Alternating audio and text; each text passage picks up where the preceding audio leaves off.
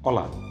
O Filosofia Goiás, mídias digitais dos cursos de bacharelado e licenciatura em Filosofia da UFG Regional Goiás, é um projeto de extensão universitária que está nos principais agregadores de podcast, no YouTube e no Instagram.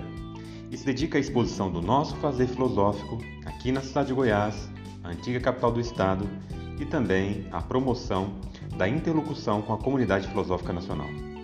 O canal de podcast Filosofia Goiás promove entrevistas, exposições orais variadas, seminários de pesquisa, webséries e debates sobre os mais variados temas de filosofia com discentes e professores pesquisadores dos cursos de bacharelado e licenciatura em filosofia da UFG Regional Goiás e com convidados de outras universidades de todas as partes do país.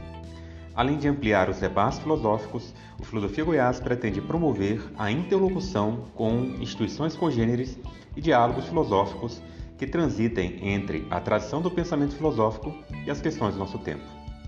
Também o próprio fazer filosófico no ensino, na pesquisa, na extensão e na formação para a docência são tematizados aqui. Nós convidamos você a acessar e se inscrever em nossos canais de mídia no Spotify, no Google Podcast, demais agregadores de podcast, no Instagram e no YouTube. Meu nome é Cícero Oliveira e hoje trazemos o quinto e último episódio da websérie que tematiza a filosofia para crianças. Nessa quinta parte, temos as contribuições da professora Bruna Aparecida do Nascimento Bacico, da SEDUP de São Paulo e do professor doutor Wilson Alves de Paiva. Ele é docente na Faculdade de Educação da UFG. Juntos, eles desenvolvem o subtema Pensando a Prática. Bruna apresenta um relato de caso de sua prática docente, desenvolvida sob a influência do programa de Matthew Lipman. E Wilson expõe, em síntese, o conjunto das dimensões práticas do mesmo programa de filosofia para crianças, além de desenvolver algumas reflexões finais da websérie. Bruna Aparecida do Nascimento Bacico é professora de Filosofia e Sociologia na Rede Pública de Ensino do Estado de São Paulo, Vale do Paraíba. Ela é licenciada em Filosofia pela Universidade Celestina de São Paulo e tem especialização em Gestão Escolar pelo Centro Universitário Teresa Dávila. Bruna desenvolve pesquisas em filosofia para crianças, com ênfase em didática do ensino, além do tema formação docente a partir dos pensadores John Dewey, Matthew Lipman e Dom Bosco. Wilson Alves de Paiva é doutor em filosofia da educação pela USP, com pós-doutorado na University of Calgary e na Sorbonne Université. Ele é mestre em ética e política pela UFG especialista em educação pela Facinter e graduado em pedagogia pela UFPA, a Universidade Federal do Pará. Wilson também é professor de, eh, na Faculdade de Educação da UFG e do programa de pós-graduação em educação também da UFG. Ele é especialista em Rousseau, com foco na obra Emílio ou da Educação, e tem experiência na área de educação, com ênfase em fundamentos da educação, filosofia da educação, ensino de filosofia, filosofia para crianças e adolescentes, teorias educacionais, cultura e educação e outros temas educacionais. O grupo de estudos e pesquisas em filosofia para crianças e adolescentes, GEP, que desenvolve esta websérie homônima, foi criado em 2018 com o objetivo de estudar o programa de Matthew Lipman discutir sua evolução em várias tendências que se desdobram nos dias de hoje. O GEP está vinculado ao Núcleo de Estudo e Pesquisa em Filosofia da Educação da Faculdade de Educação da UFG.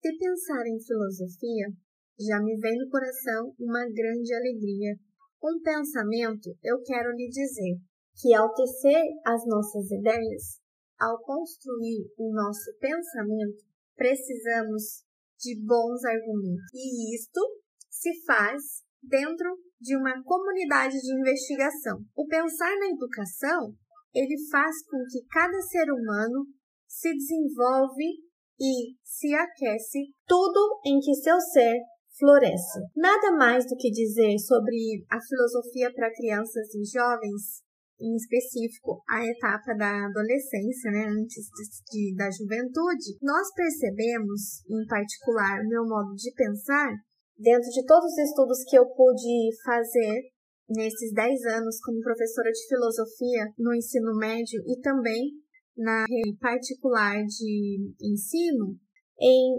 estar presente na vida das crianças, dos adolescentes, para que pudéssemos construir um currículo do ensino de filosofia na prática. E isso só foi possível à medida em que eu fui aprendendo a destruir e reconstruir todo o meu pensamento num processo de desenvolvimento que desencadeou esse gosto cada dia mais por ensinar as crianças a pensar.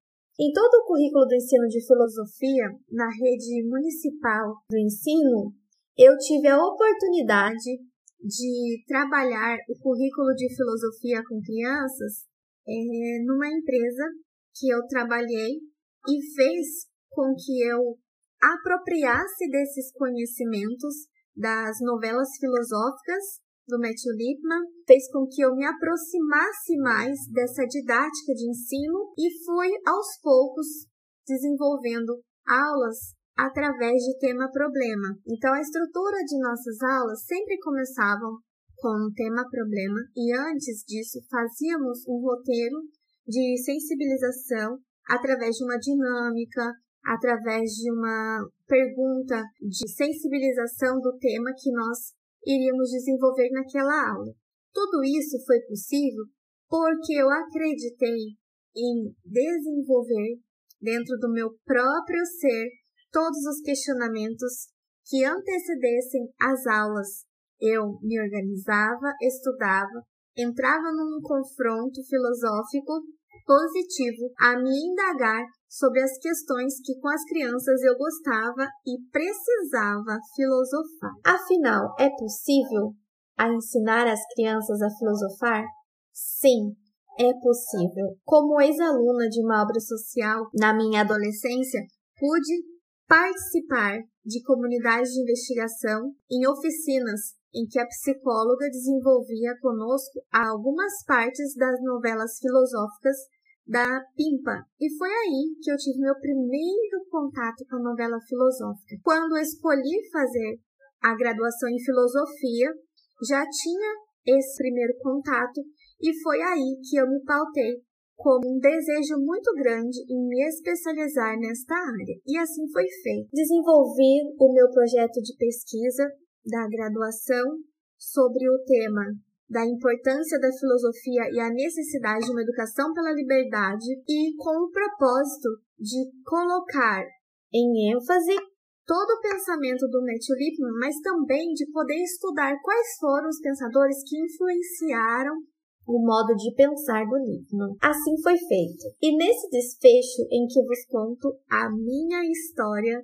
de como me apaixonei pela oportunidade de ensinar filosofia tanto às crianças quanto aos adolescentes, nasceu aí. O caminho que percorri sobre a minha história de vida, sobre a minha identidade como uma cidadã que pertence a um bairro, a uma cidade, a um estado e que me vi locada num país em que experiências também internacionais me fizeram aumentar o desejo de compartilhar com mais educadores a formação docente no ensino de filosofia com crianças e adolescentes. Bom, partindo desse ponto de reflexão, eu quero compartilhar com vocês que nas salas de aula o que mais me encanta e o que mais me confronta no ensino de filosofia com crianças é a maneira pela qual eu procuro atualizar a didática do ensino de filosofia com cada criança e, dentro do roteiro de estudo, formar a comunidade de investigação, seja qual for o tema proposto. Em cada bimestre, em cada situação de aprendizagem, considerar sempre o modo como a criança aprende e perceber qual que é a didática que ela tem de estudo com ela mesma. E ao propor à comunidade de investigação, sabendo de como é que essa criança aprende e saber se ela tem consciência desse processo e cada vez mais estimulá-la para ter a consciência nesse processo de aprendizagem sobre o próprio ato de filosofar dentro das outras disciplinas também. E aí construir esse conhecimento integrado de forma que é possível fazer todas as conexões e desenvolvimento das habilidades mais poderosas que nós podemos fazer como um bom mediador na comunidade de investigação. A habilidade de investigação, ela faz com que cada criança instigue no outro, através de cada tema problema proposto, o seguinte: elas começam a se criticar, elas começam a levantar hipóteses, a formular questionamentos sobre si mesmo e sobre os outros de tal modo natural em que ressurge sempre uma nova ideia e dessa nova ideia um novo tema problema para as outras aulas. E ao cumprir o cronograma do ensino de filosofia com crianças e jovens em cada, em cada turma a desenvolver esse método Lippmanniano de construção do pensamento filosófico me encanta cada dia mais porque é cada turma, em cada ano, tanto ano série quanto ano letivo, me faz me desconstruir e formar uma nova opinião sobre todos os temas e atualizar o sistema de conexões ao qual eu faço com as ideias das crianças e me proponho também a intermediar todo esse aprendizado numa alegria que não tem fim, e essa alegria filosófica, justamente porque a cada conhecimento que as crianças desenvolvem sobre si mesmas, sobre o mundo, sobre a vontade, sobre o ser, sobre o fazer, sobre o ter, faz com que eu veja as novas possibilidades de implantar na sociedade brasileira, em nível nacional, práticas de ensino coerentes para que nós façamos de cada criança um novo horizonte de rica experiência do próprio ato de filosofar. E aí nasce a esperança de que cada criança é um livro novo, uma novela filosófica nova a se refazer dia a dia, ano a ano, e tudo ficar sempre em primeiro plano. Sabe por quê? Porque no ensino de filosofia para criança, todos nós nunca abandonamos aquela verdadeira esperança que nasce do espanto filosófico. E aí vem de novo aquela conversa que eu já citei aqui para vocês, que é o desenvolvimento das habilidades construído na comunidade de investigação. E por isso que cada criança passa a desenvolver a sua própria ideia e a construir o argumento sobre cada assunto estudado dentro daquelas habilidades mais raras que nós não podemos abrir mão na infância da criança e também em seu processo de amadurecimento como ser humano. Habilidades essas como habilidade de raciocínio, habilidade de interpretação, de desconstrução do próprio argumento, da estruturação da linguagem e pensamento, e tudo isso é um verdadeiro sustento para a existência desta criança, deste adolescente, que desperta em si o desejo de estar no coletivo para que o seu individual se refaça cada dia mais numa dimensão ética, estética, política e todos juntos são capazes de construir um mundo melhor. Acredito em você, acredito em cada ser humano que se dispõe a dedicar um pouco do seu tempo para, seja em casa e na escola, ensinar as crianças a pensar. Com este episódio, nós chegamos ao fim de nossa websérie Matt Lipman e a Filosofia para a Criança. Este podcast contou com a ajuda dos membros do Grupo de Estudos e Pesquisa em Filosofia para Criança e Adolescente da Faculdade de Educação da Universidade Federal de Goiás. Eu sou o professor Wilson Alves de Paiva, criador e coordenador do grupo, e em nome de todos os membros, quero agradecer ao professor Cícero Josinaldo, da unidade da Universidade Federal de Goiás, na cidade de Goiás, pela oportunidade que nos deu de apresentar essas, eh, os resultados de nossas pesquisas e um pouco desse conhecimento em torno da filosofia lipmaniana. Este quinto episódio, vocês acabaram de ouvir a Bruna, que falou da aplicação prática na escola onde ela trabalha. E para completar a reflexão sobre a filosofia para a criança, pensando a prática, que é o título deste último episódio, eu quero salientar que, embora a filosofia de Lippmann esteja solidificada na lógica, e ele fez questão de salientar isso, no entanto, ele tem também um pé no pragmatismo. Se nós analisarmos segundo a filosofia pragmática, a teoria conforma ou contribui com a prática e a prática contribui com a teoria numa eterna circularidade. Segundo a filosofia de Lippmann, ou pelo menos o seu programa de aplicação da filosofia para a criança, não existe tanto essa circularidade, porque a, os pressupostos já estão sendo colocados a priori. Quando o professor parte para a sala de aula, parte para a prática de seu, do seu programa, ele já tem de, eh, debaixo do seu braço o programa, já tem um conjunto de novelas, tem o manual, enfim, todo, toda a prática, toda o, o, as ações que ele vai desenvolver já devidamente planejadas. Por isso, a filosofia de Lippmann é chamada de programa. Quando se fala de programa, está se falando de um conjunto de atividades educativas que contribui com, com o desenvolvimento de uma determinada proposta pedagógica. A proposta de Lippmann, no seu contexto histórico, foi contra o ensino tradicional e o que ele intentava desenvolver, como nós vimos pela fala dos nossos colegas, foi as três modalidades de pensamento, que é o pensamento crítico, pensamento criativo e o pensamento complexo. E ele fala também de, do desenvolvimento de habilidades desse pensamento, do pensamento em si. Ele nomeou quatro habilidades: né?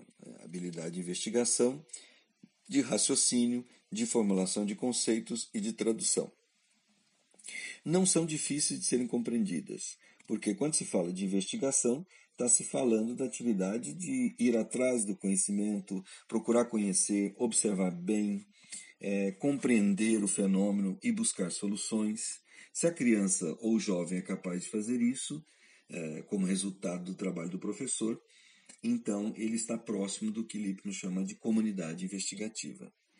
Mas para isso tem que desenvolver também a habilidade de raciocínio, que é a capacidade de ordenar as informações, enumerá-las, tá? compará-las se for necessário e julgá-las também.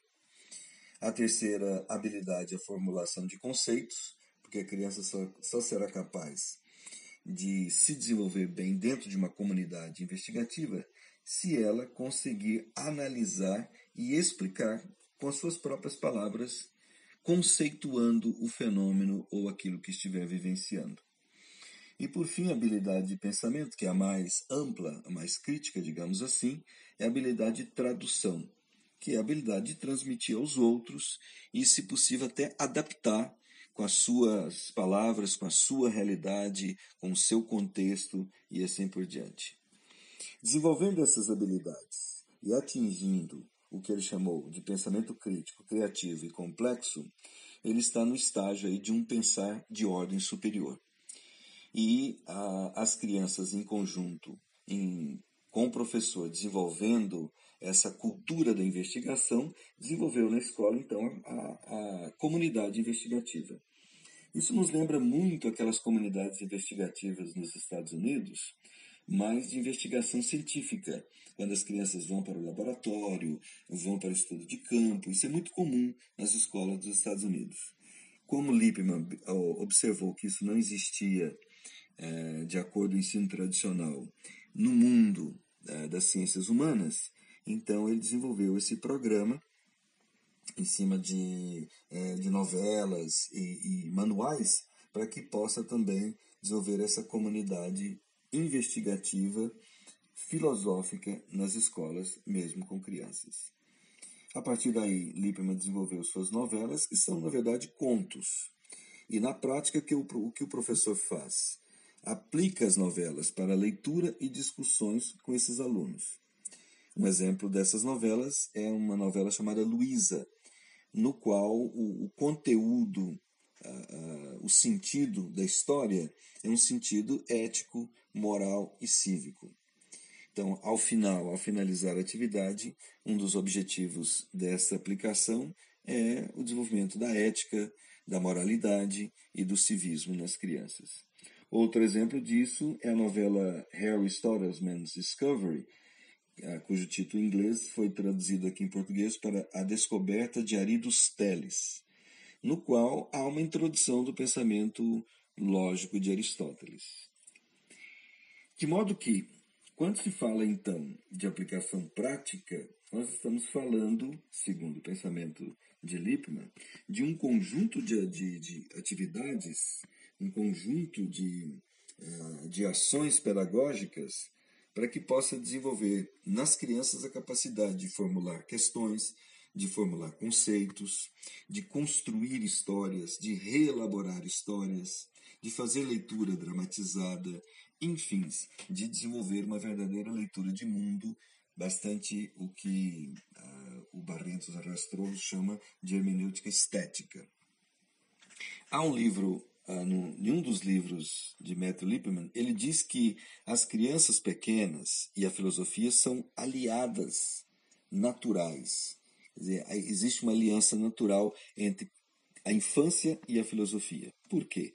Porque a criança ela é atraída para o mágico né, para o mundo da magia, o mundo do desconhecido, o mundo do assombroso. E a pedagogia sabe desenvolver isso muito bem. No entanto, não sabe levar a criança ao nível da reflexão em cima do elemento mágico, do assombroso e assim por diante. Fica só na literatura. Lippmann queria que fosse além da literatura, que chegasse ao nível da própria reflexão, do questionamento. Por isso ele utilizava muito a, a prática socrática. Ele falava muito de Sócrates, que Sócrates não trazia conteúdo substancial como traz o ensino uh, tradicional, mas ele trazia capacidade de fazer perguntas e desenvolver no seu ouvinte também a capacidade de fazer pergunta. E essa é uma das, digamos, principais estruturas ou colunas estruturais do pensamento de Lippmann. Se a criança consegue questionar, se ela consegue pensar e repensar a sua realidade, ela está dentro do que ele chama de comunidade científica e, portanto, do que é chamado de filosofia.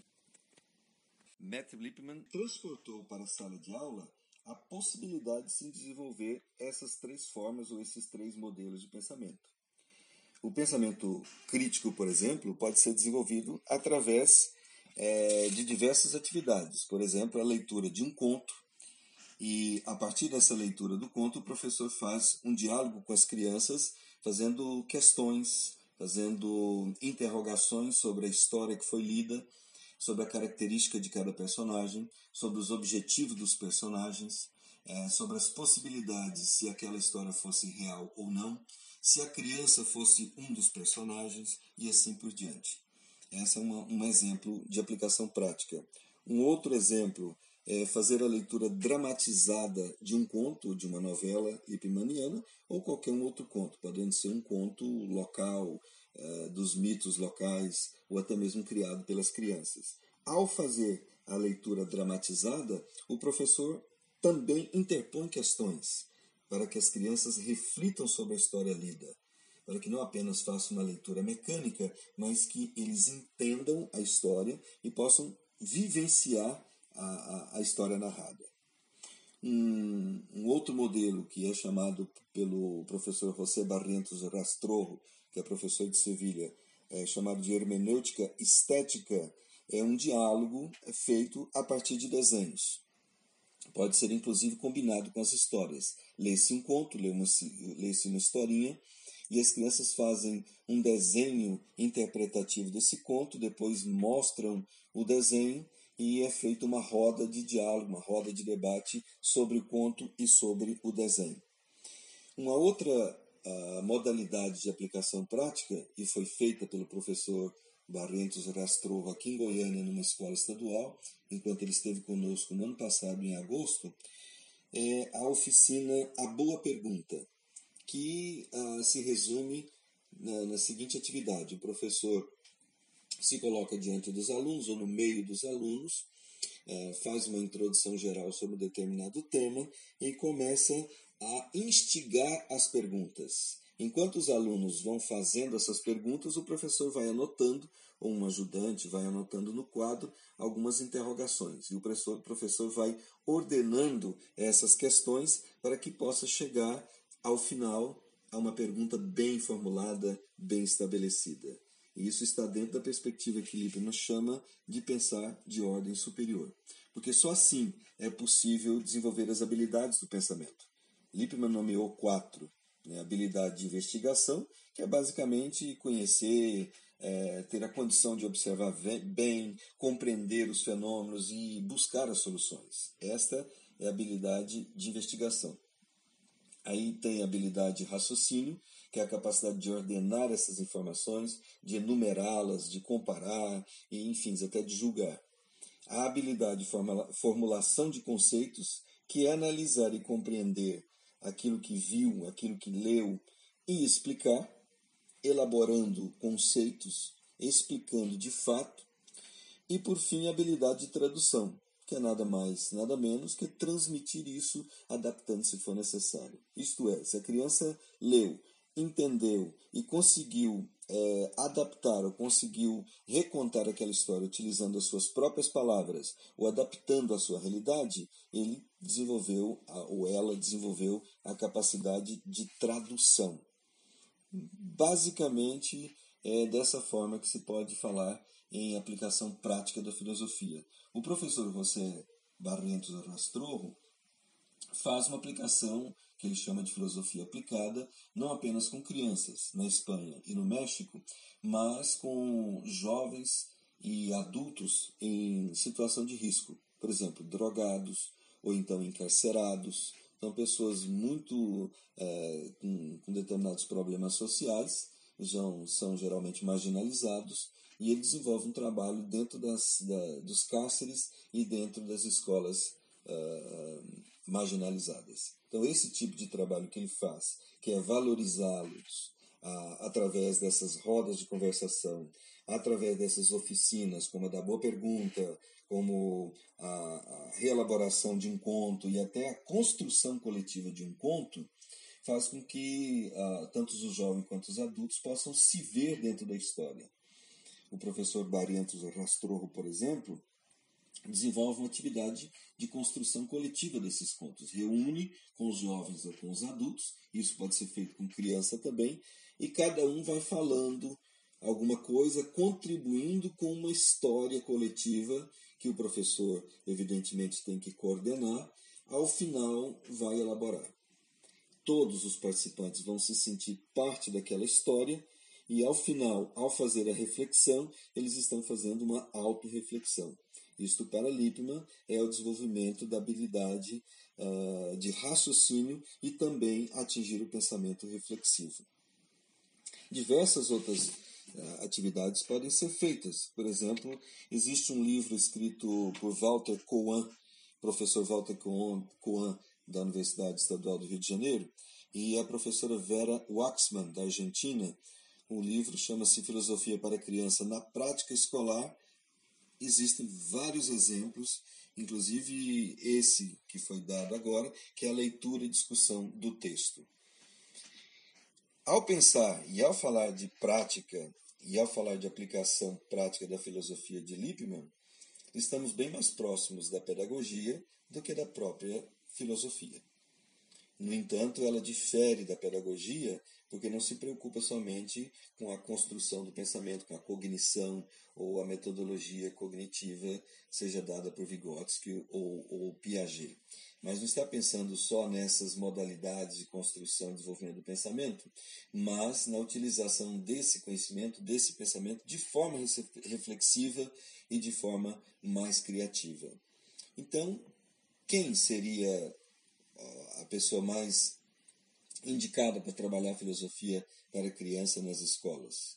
Ou é o graduado em filosofia que tem um bom preparo ou tem uma especialização, estudos ou pesquisas em filosofia para criança, ou pedagogo ou licenciado que tem uma formação também em filosofia para criança. Fica aqui a dica para vocês. E para finalizar, eu gostaria de dizer que a filosofia para criança, segundo a perspectiva de Lippmann, que existem outros autores que também trabalham essa modalidade, ah, mesmo que ela tenha sido criada nos anos 80, 90, chegado ao Brasil um pouco tarde e espalhado por todo o país, e ah, no início nós pensávamos que nos anos 2010 e lá para cá o interesse tinha diminuído. No entanto, nós fizemos, no início das nossas pesquisas do grupo, fizemos um estudo investigativo conduzido pelo uh, Diego, de forma de iniciação científica, e nós chegamos à conclusão ah, como resultado dessa pesquisa que ele desenvolveu, que o interesse pela filosofia para a criança no Brasil, em vez de ter diminuído, tem aumentado substancialmente. Que essa websérie, então, fique como convite à, à investigação, convite a se pensar a filosofia para a criança, porque é uma modalidade que tem muito a oferecer, tanto à filosofia quanto à pedagogia. Até a próxima.